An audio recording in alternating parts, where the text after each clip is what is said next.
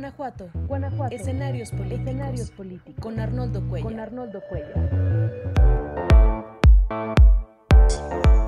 Empezamos esta transmisión y bueno, pues muchísimas gracias como siempre por seguirnos en estas reflexiones nocturnas de cada martes.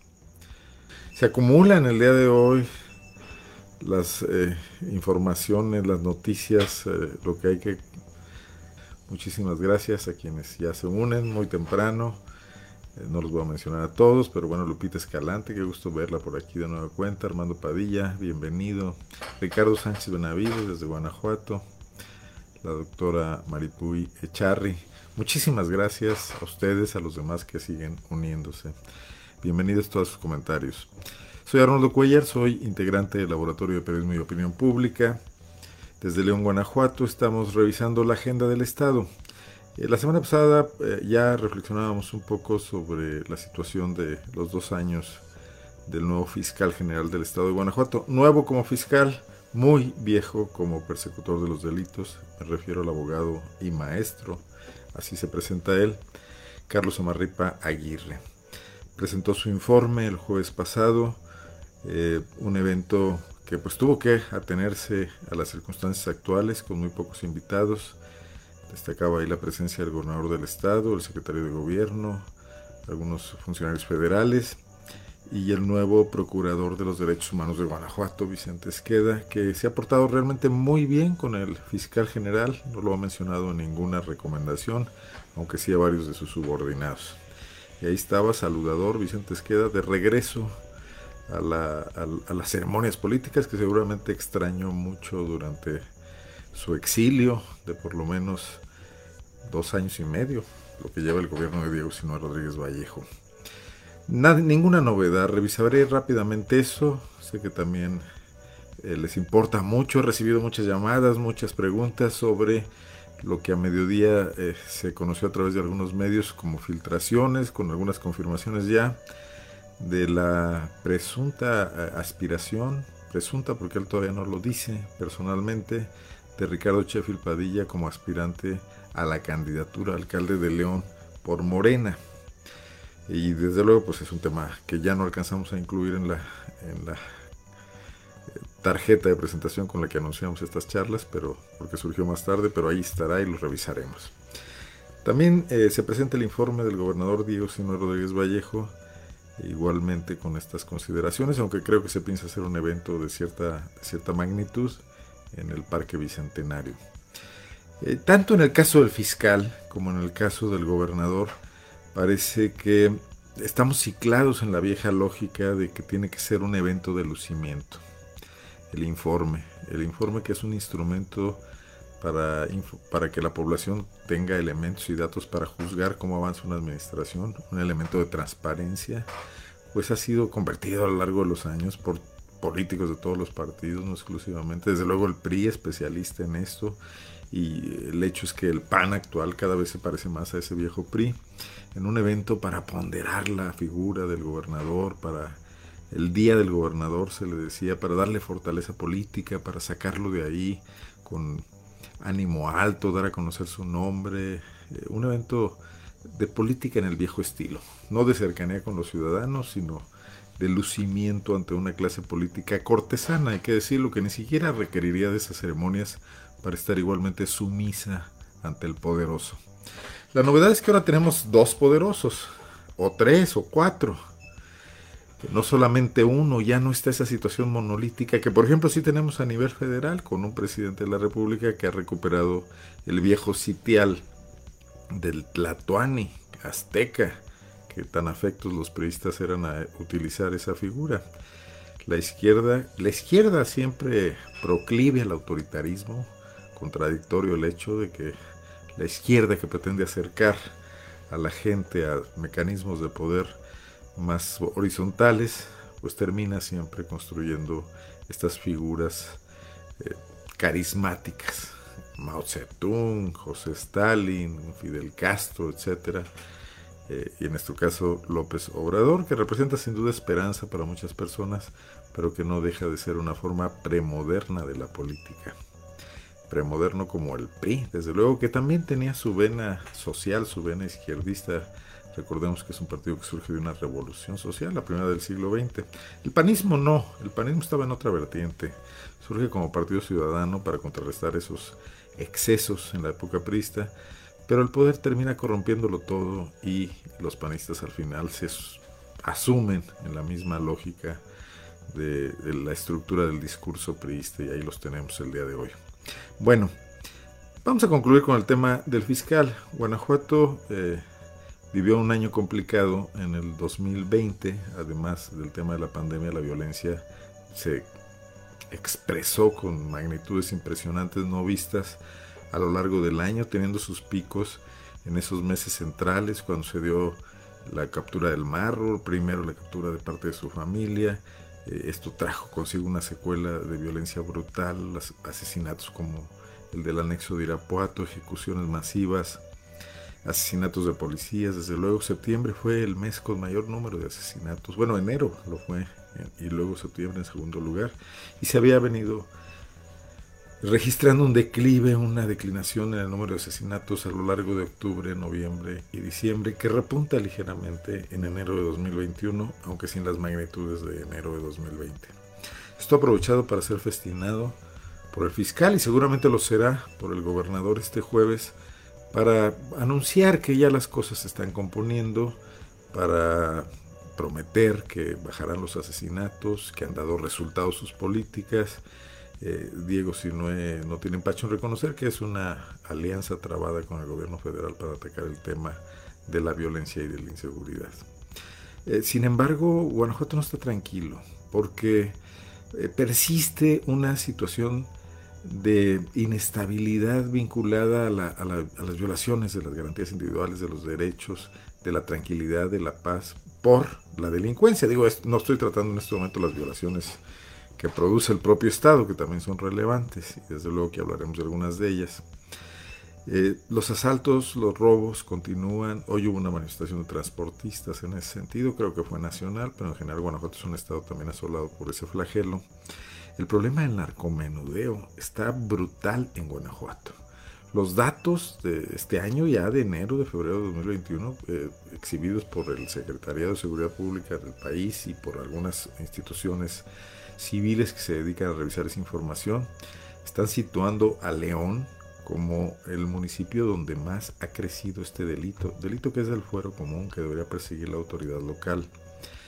Y eso es el anuncio de que continuará la violencia, porque este mercado de la droga, que también produce importantes dividendos, también será disputado por las organizaciones que ya tienen su asiento en Guanajuato, o la secuela de las organizaciones que se dejaron crecer durante los últimos años los restos de ese naufragio y las nuevas que lleguen porque el Estado no se encuentra en absoluto blindado como se quiso eh, con el programa escudo, el gran fraude de escudo, el gran robo de escudo, con esos 2.700 millones de pesos que seguramente sirvieron para engordar muchas carteras, pero no para darle tranquilidad a los guanajuatenses.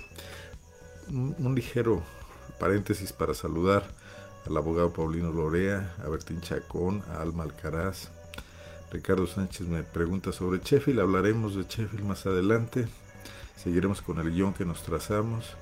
Bertín Chacón dice que los informes que invisibilizan a las víctimas, tanto Diego como Samarripa, y en eso tiene razón, aunque Samarripa invitó a algunas organizaciones a su informe de, de estos familiares de desaparecidos, eh, pues su informe no hizo mucho hincapié y no abordó la magnitud de este fenómeno en Guanajuato que explotó brutalmente el año pasado después de que esa fiscalía y la anterior procuraduría, que son casi lo mismo, se empeñaron en negarlo y en decir que ese no era un problema en Guanajuato. Ahorita saludamos a nuevas gentes que se vienen acumulando. Muchísimas gracias por estar aquí. ¿Qué se espera mañana del informe del gobernador? Eh, el, el gobernador ya sacó su propaganda. Esta es en un tono optimista, en un tono de que Guanajuato marca una diferencia con el resto de la República, lo cual no se sostiene en ninguna parte. Todo el país tiene problemas, Guanajuato los tiene como todo el país, no somos ni mejores ni peores, obedecemos a una circunstancia, nuestras fortalezas están ahí muy claras y nuestras debilidades también. Guanajuato es un estado que en alguna manera ha resuelto su problema de empleo gracias a la inversión extranjera directa, pero que no ha resuelto su problema de desigualdad. Y es porque estos empleos llegan a Guanajuato precisamente porque pueden pagar bajos salarios, en condiciones pues, de una moderna esclavitud industrial donde las personas se pasan horas viajando de su lugar de, donde viven, donde habitan, donde prácticamente solo duermen, a sus centros de trabajo eh, cuatro o cinco días a la semana, dependiendo de las jornadas, jornadas que en algunos casos llegan a ser de 12 horas, con sueldos eh, realmente raquíticos para la realidad. Es desde 5 mil pesos, 8 mil pesos al mes. No vive una familia con, con, una cantidad así. Tienen que trabajar el padre y la madre. Los hijos eh, están de alguna manera alejados de sus progenitores, con toda la secuela de desestructuración social que esto produce y que está, está revisado y está estudiado por estudiosos de la sociología, eh, maestros, eh, doctorantes de instituciones como la Universidad de Guanajuato y como otras universidades eh, en, la entidad y están ahí los estudios disponibles en internet si se les busca. Pero esto lo festina mucho el gobierno, festina que, se haya traído este, este grado importante de inversión extranjera, que en el mundo moderno es sumamente frágil, porque igual se puede retirar con bastante facilidad si las condiciones mundiales se modifican de alguna manera. Ya lo vimos, lo vimos de cerca cuando Donald Trump trató de aumentar eh, la cerrazón del, del, comercio mundial, trató de cerrar el comercio mundial y de aumentar la cerrazón de, su, de sus propias fronteras para impedir que se perdieran empleos precisamente, empleos mejor pagados en los Estados Unidos, mandando a la gente a la calle para suplirlos con empleos mal pagados en México y en otros muchos países. Es una apuesta donde el PAN ha resuelto temas de corto plazo y sobre todo ha establecido su hegemonía y sus alianzas con, con esta nueva globalización. No por nada tenemos aquí visitas de embajadores norteamericanos que se congratulan de lo bien que van las cosas y de cómo coopera el gobierno guanajuatense con ellos pero que establece una nueva división internacional del trabajo donde los principales beneficios no los recibimos los guanajuatenses. Más interesante parecen industrias como por ejemplo eh, la agrícola, la agroindustrial, donde son inversionistas locales los que han eh, aprendido a producir eh, materias más elaboradas, ya no solamente materias primas, sino productos terminados con valor agregado para exportar a los mercados mundiales.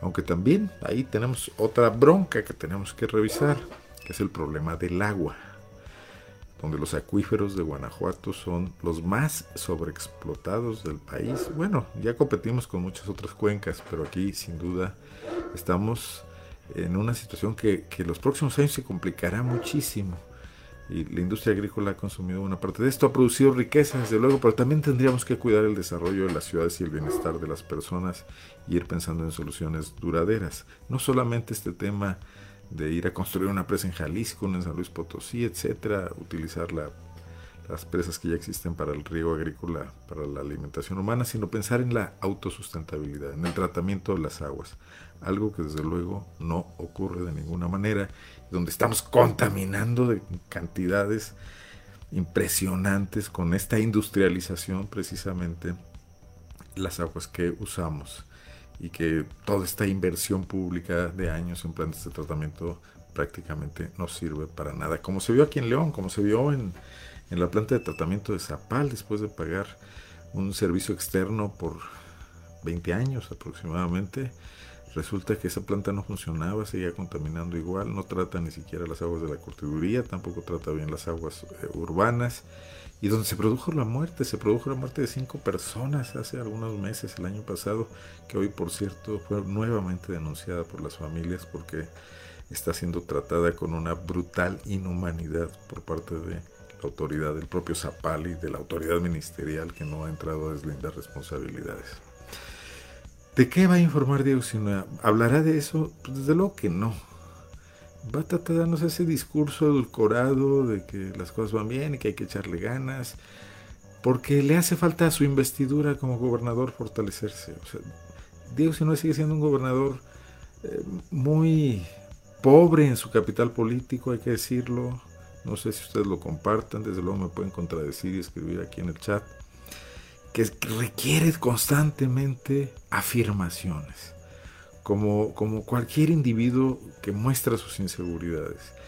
Y un gobernante debe ser seguro, debe saber que no está ahí para complacer a todos, sino para hacer las cosas lo mejor que se pueda para la actual generación y para el futuro. Y darnos esa certeza de que está actuando bien. No, no parece ser el caso en este momento, porque la, grave, la gran preocupación que se tiene por mejorar la imagen y por quedar bien y por tratar de ganar popularidad nos evidencia que no hay ningún tratamiento de los temas de fondo y que tampoco se gobierna bien, que tampoco se gobierna el gobierno, que ese gabinete está desgobernado, que la ineficacia de los funcionarios nadie la supervisa. Y, que bueno, pues que hay hombres más fuertes que otros en ese gabinete, que el tándem de seguridad, por ejemplo, es más poderoso que cualquier otro, y que se les cuadran todos, que el secretario de gobierno, que fue Luis Ernesto Ayala, ya está a punto de despedirse de la forma más gris posible que se puede uno imaginar, pues nomás se la pasó ahí vegetando prácticamente, va a ceder su lugar, se dice mucho, muchísimo que a una mujer sería la primera vez que Guanajuato tiene una secretaria de gobierno, si no me equivoco, por lo menos en la era, en la era panista, perdón, nunca, y creo que en la priista tampoco. Livia Denise García Muñoz Ledo, a la que también parece que le faltan tablas, le falta experiencia, le falta madurez política para ejercer ese cargo. Pero bueno, es una novedad y resulta interesante que se den esos cambios. Así que, pues no, no espero mucho del informe, no sé qué esperen ustedes. Hay muchos que ni siquiera les llaman la atención, es, es un regodeo de la propia clase política, pero no deja de ser importante observar cómo madura, cómo se comporta, cómo un gobernante va estableciendo su estilo personal, porque, bueno, ese individuo tiene en sus manos el manejo del presupuesto público de Guanajuato, que como lo hemos dicho muchas veces aquí, es la suma de los esfuerzos de todos nosotros es el pago de nuestros impuestos, es el recurso que la federación devuelve a Guanajuato y sin duda es la masa de dinero más importante que se mueve en la entidad que tiene como función impactar su crecimiento, su bienestar, el freno a sus problemas, el enfrentamiento a sus conflictos, a sus lastres o a sus lacras ancestrales y por ello es importante la mentalidad del individuo que por seis años va a manejar ese recurso va a tener un gran peso en las decisiones que se tomen con respecto a él. Quisiera, bueno, dejar un poco las cosas aquí, no profetizar demasiado. Eh, decía en mi, en mi cartel que, publiqué hace unos momentos que son informes que no informan, y eso sí, lo subrayo y lo ratifico. Son informes que solo dicen lo bueno y buscan el lucimiento de los eh, personajes en turno.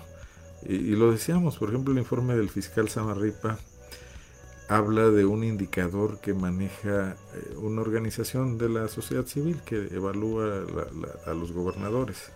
En un documento que se llama Hallazgos 2019, la organización es México Evalúa, si no me equivoco, eh, donde se habla de que Guanajuato tiene el más alto porcentaje de determinaciones ministeriales.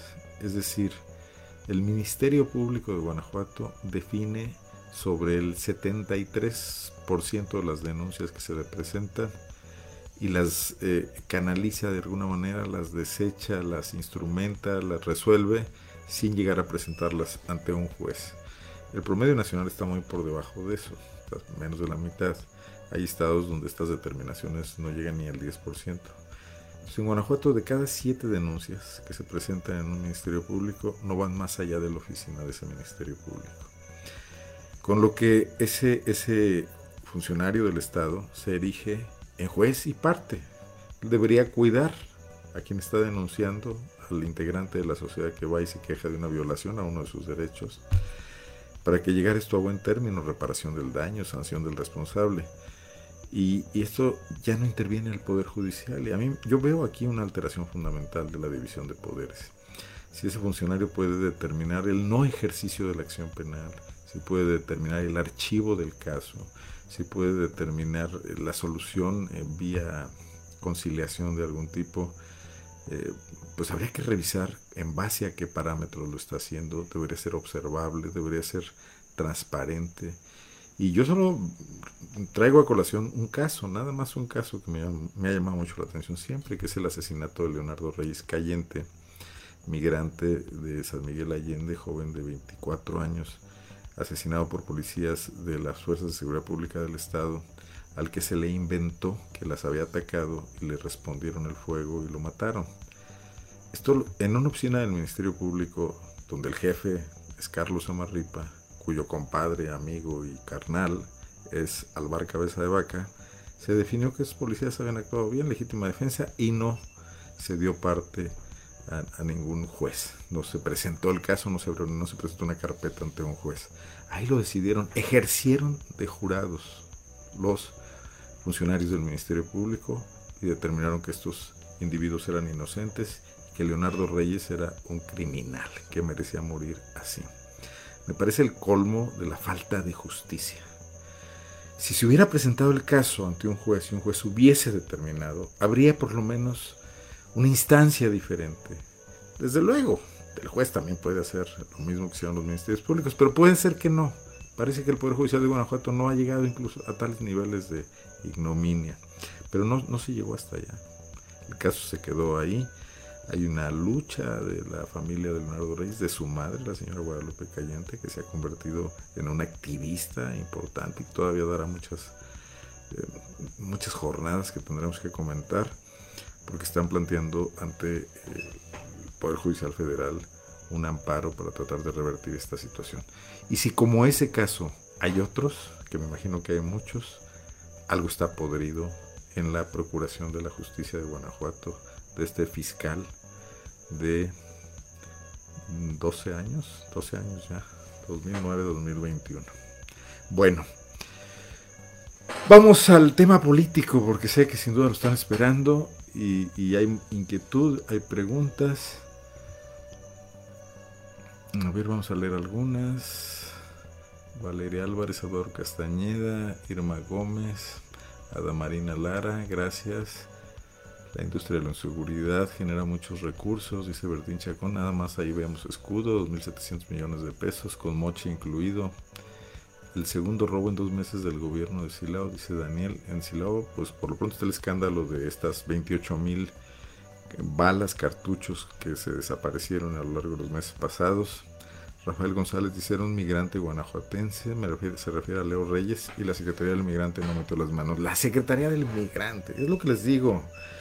Si, si Juan Hernández no trabaja en absoluto, no hay nadie que le jale las orejas, porque no, no, el gobernador no está atento a eso, está atento a sus videos y a su imagen y a que lo conozcan y a construir una fama pública que, que le dé, según los mercadólogos, pues capacidad de maniobra quizás frente al gobierno federal, frente a sus homólogos, quién sabe con qué esté soñando, ser candidato presidencial, ahora todos, todos sueñan en eso, pero no en gobernar Guanajuato y hacer las cosas bien, y que esos funcionarios que cobran un dineral, como Juan Hernández, hagan su chamba.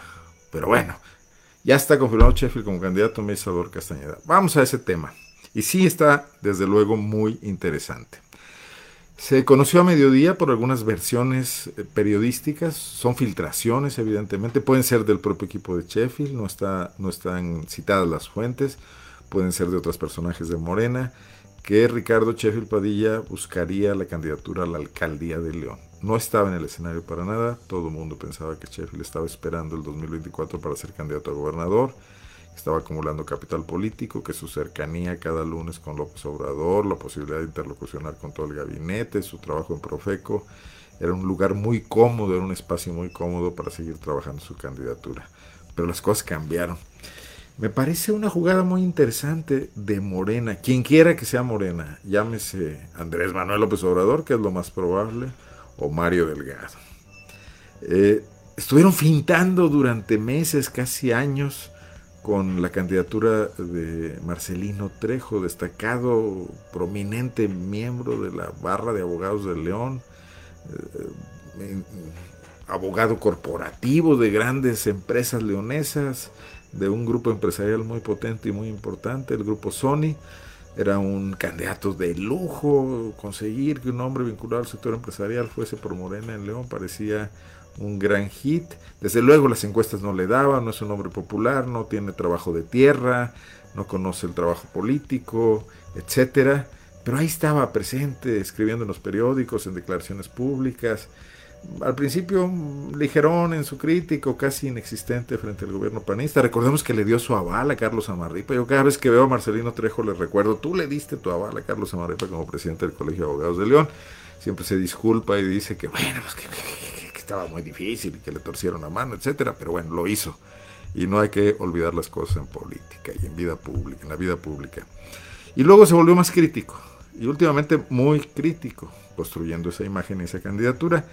Pues bueno, cumplió su función, cumplió su función Marcelino Trejo de mantener distraído al PAN, haciéndolos pensar que iba a ser el candidato a alcalde de León. Digo, yo no lo sabía, me queda claro el día de hoy la jugada. O sea, después de que metieron el gol, estoy viendo que la finta funcionó, aunque no sabíamos que era una finta. Y el PAN confiado, confiado en que Marcelino no levantaba, en que el PRI está deshecho y además ahora trabaja para el PAN, etcétera, eh, pues decidió que en León podía darse el lujo de designar mujer, aunque sus cuadros políticos eh, femeninos nunca han crecido porque los propios panistas no los han dejado crecer. Qué distinto sería, por ejemplo, que Alejandra Gutiérrez hubiese sido la coordinadora del Congreso en lugar de Jesús Oviedo, hubiera sido la tesorera de Guanajuato, la secretaria de Finanzas, en lugar de Salgado Banda, de Héctor Salgado Banda, o la secretaria de Desarrollo Económico, etcétera. Darle un perfil fuerte, administrativo, presencia pública, y no esconderle en una diputación, en la presidencia de la Comisión de Hacienda, donde lució poco, aunque hizo mucho trabajo que seguramente ayudó mucho al funcionamiento del gobierno del PAN, de Ricardo Sheffield, como los préstamos que le, que le aprobó, que se los hubiera aprobado cualquier otro diputado, ¿no? Y, y, la mandan a León, pensando, bueno, pues no está mal que haya una mujer, que el PAN, que siempre ha sido muy resistente a la equidad de género, abra sus principales plazas, que son Irapuato, León, a mujeres candidatas. Pero hoy eh, frente al expanista Ricardo Sheffield, ex alcalde de León, el PAN puede estar en problemas con esta candidatura muy seria. Alguien me preguntaba el hace unos minutos, ¿crees que la sustituyan? Bueno, no sé, decía yo, sería peor el ridículo en este momento si deciden sustituir a Alejandra Gutiérrez. Demostrarían que están muy preocupados, perdón, tengo aquí una irritación, muy preocupados y en política nunca es bueno mostrar tanta preocupación y reaccionar de esa manera sí creo que no previeron este movimiento. Incluso me, atrevería a pensar que ni siquiera eh, Ricardo Sheffield lo previó y que probablemente en alguna encuesta de López Obrador apareció directa de la presidencia de la República Nueva Morena, que esa sería una cuestión que funcionaría. Y viene a mover todo el pandero naturalmente Ricardo Sheffield ya era precandidato a la gubernatura, pero fortalece mucho esa precandidatura el que busque hacer trabajo durante tres años desde una alcaldía, desde la alcaldía de León, si es que la gana. Y yo creo que tiene serias posibilidades. Perdón que sí me está, me está irritado el ojo un poco. Ah, perdón, espero no perder el hilo tienen serias posibilidades de, por, por, lo menos de competir, digamos. Recordemos que en 2015 Miguel Márquez abrió a una encuesta la construcción de las candidaturas del PAN en Guanajuato. El PAN apareció diciendo que habría una encuesta, en realidad era Miguel Márquez como gobernador, que era muy absorbente y muy controlador, como son todos los gobernadores, quien definió que en una encuesta podría eh, construir a sus candidatos. Y en la encuesta de León resultó que Ricardo Sheffield era el mejor posicionado. Había dejado la alcaldía en 2012, Bárbara Botello había gobernado, Sheffield no había sufrido el desgaste de la derrota, lo había sufrido completo Miguel Salín, el candidato del PAN, y aparecía en 2015 con un recordatorio importante de su nombre entre los electores y con un capital político. Sheffield se refugió en México, con las gentes de Gustavo Madero, en ese momento dirigente nacional del PAN, si no me equivoco. Y desde allá peleó a brazo partido la candidatura de León. Eh, debieron caer dos aspirantes que impulsaba Miguel Márquez, que eran Diego Sino Rodríguez Vallejo, diputado federal, y Héctor Jaime Ramírez Barba, secretario de Desarrollo Social. Y tuvieron que buscar a un tercero en discordia para eliminar la posibilidad de que Sheffield fuese candidato impulsado por el CEN del PAN. Fue eh, Héctor López Santillana, que dejó la Secretaría de Desarrollo Económico, que era un hombre bien posicionado, sobre todo apreciado por el sector empresarial de León, y fue la manera de resolver esa mini crisis política que se llevó a cabo entre bambalinas. Pero no solo eso, el equipo con el que López Santillana llegó a reconquistar León, León estaba perdido para el PAN, gobernaba el PRI, y para enfrentar a José Ángel Córdoba Villalobos, otro panista que daba el salto hacia la oposición, en ese caso el PRI, un apoyo de PRI verde, pues le hicieron aquella planilla, no sé, ustedes no deben de olvidarlo, deben recordarlo, donde estaba Carlos Medina Plasencia, estaba Luis Ernesto Ayala, estaban empresarios notables eh, eh, como, bueno, pues varios que siguen ahí, algunos de ellos, estaba Federico Cermeño, eh, había, era un trabo casasazo, ¿no? Este, y, y, fueron a la recuperación de la, de la alcaldía de León. Y lo lograron con creces. Córdoba planteó muy mal su campaña, también había costos políticos de la administración de Bárbara Botello, del desgaste en el poder, de escándalos de corrupción, de la frivolidad que se, con que se manejó esa administración. Y el PAN recupera a León. Pero el dato importante es que Sheffield aparece en esa encuesta. ¿Qué ha pasado de 2015 a 2021? Seguramente el escenario no es el mismo, pero sin duda algo conserva y, y lo conocen. Pero además conoce a las estructuras panistas. Sheffield hizo muchas campañas para el PAN hizo campañas, eh, bueno, fue diputado federal en esa ocasión, además, eh, no, se quedó sin nada, no hizo, hizo campaña por, por la elección, para ganar su elección, no fue plurinominal. Entonces sube notablemente la competitividad de Morena con un candidato como Sheffield. Dicen los morenistas que todavía van a ir a hacer encuestas. Yo creo que no tiene ninguna dificultad Sheffield en imponerse a, a Marcelino Trejo o a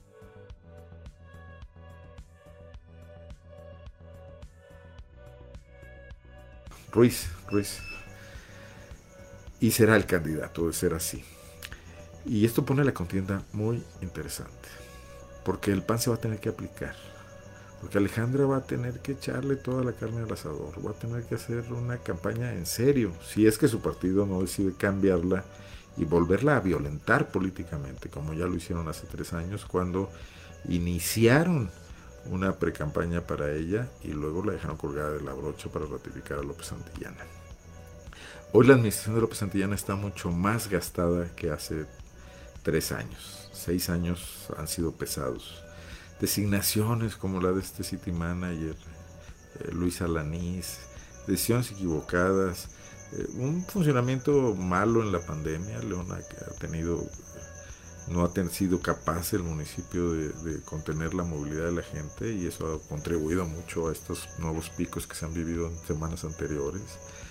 Eh, hay también situaciones económicas complicadas derivadas de la pandemia, no son producto de, de la administración municipal ni mucho menos, pero terminan generando un ánimo donde pueden pegar discursos diferentes a los habituales en esta ciudad.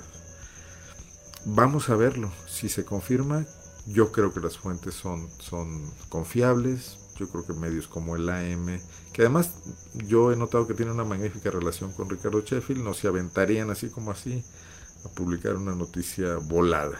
Debe haber confirmaciones y seguramente, además ha provocado una gran expectativa, creo que ha provocado más expectativa este destape de Sheffield que el propio destape de Alejandra Gutiérrez. Pues lo que parecía una contienda aburrida se pone interesante. Ahora solo hay que ver si ocurre lo mismo en otras ciudades del estado, si por ejemplo veremos a Ernesto Prieto padre compitiendo por la alcaldía de Salamanca, lo que pondría parejo el terreno eh, en la contienda por la candidatura a gobernador de 2024, si es que ambos, Prieto y Sheffield, son alcaldes en sus respectivas ciudades. Irapuato tiene buenos prospectos Morena, aunque están buenos prospectos tradicionales que, podrían darle votos, que pueden ser competitivos, no buenos prospectos porque sean buenos políticos. Gerardo Zavala Procel, un experista con fama de corrupto, asociado a Gerardo Sánchez García, no creo que sea la mejor solución, pero tiene base electoral y puede también darle un susto a Lorena Alfaro.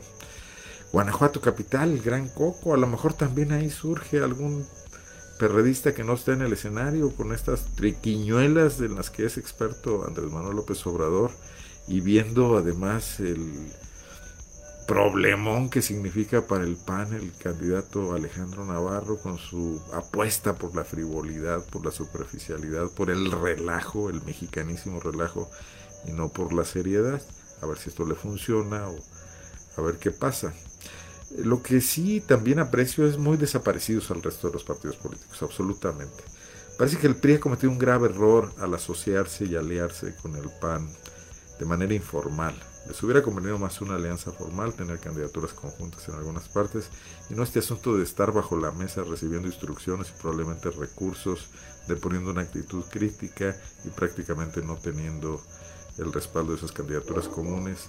El PRI puede caer muy seriamente en las expectativas electorales, pasarle esos votos a Morena y crearle un problema serio al PAN por no jugar este papel de tercero en discordia. Ya no se diga a los demás.